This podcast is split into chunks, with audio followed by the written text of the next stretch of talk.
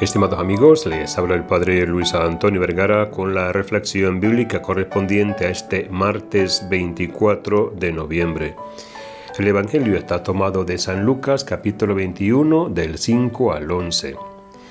En el día de hoy conmemoramos a un gran personaje y es a San Andrés Daclac junto con los otros 116 mártires vietnamitas de los siglos XVIII y XIX. San Andrés Daclac nació en el seno de una familia no cristiana en Vietnam, y esto es lo que me parece interesante. Y su familia era tan pobre que para poder subsistir al mudarse a Hanoi, lo vendieron. Después de algunos altibajos, tuvo la bendición de caer en las manos de un misionero católico de Tree, donde San Andrés fue bautizado e instruido. Con el tiempo llegó a ser catequista y prosiguió sus estudios de teología. Finalmente fue ordenado sacerdote en el año 1823.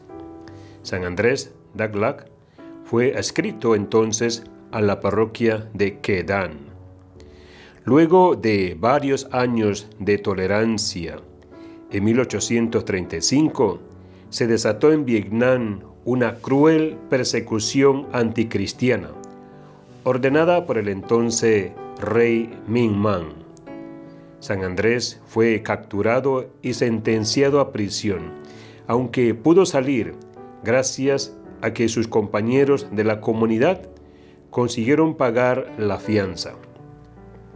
Para guardar mayor sigilo, San Andrés Taclac adoptó entonces un nombre diferente, pero no dejó de lado su misión apostólica a pesar de la prohibición.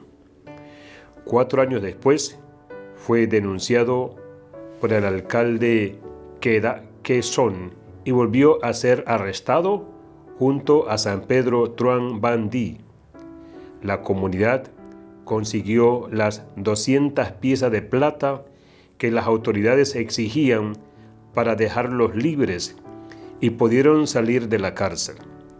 Sin embargo, al poco tiempo, por reincidir en la fe, volvió a ser prisionero, pero esta vez lo llevaron a Hanoi, la ciudad principal. Al rehusarse a renegar de su religión, San Andrés Daclac fue sometido a torturas y condenado a morir por decapitación.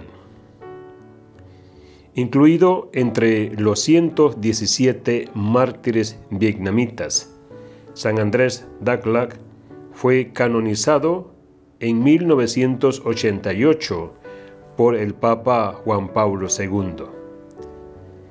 Que Dios les bendiga a todos.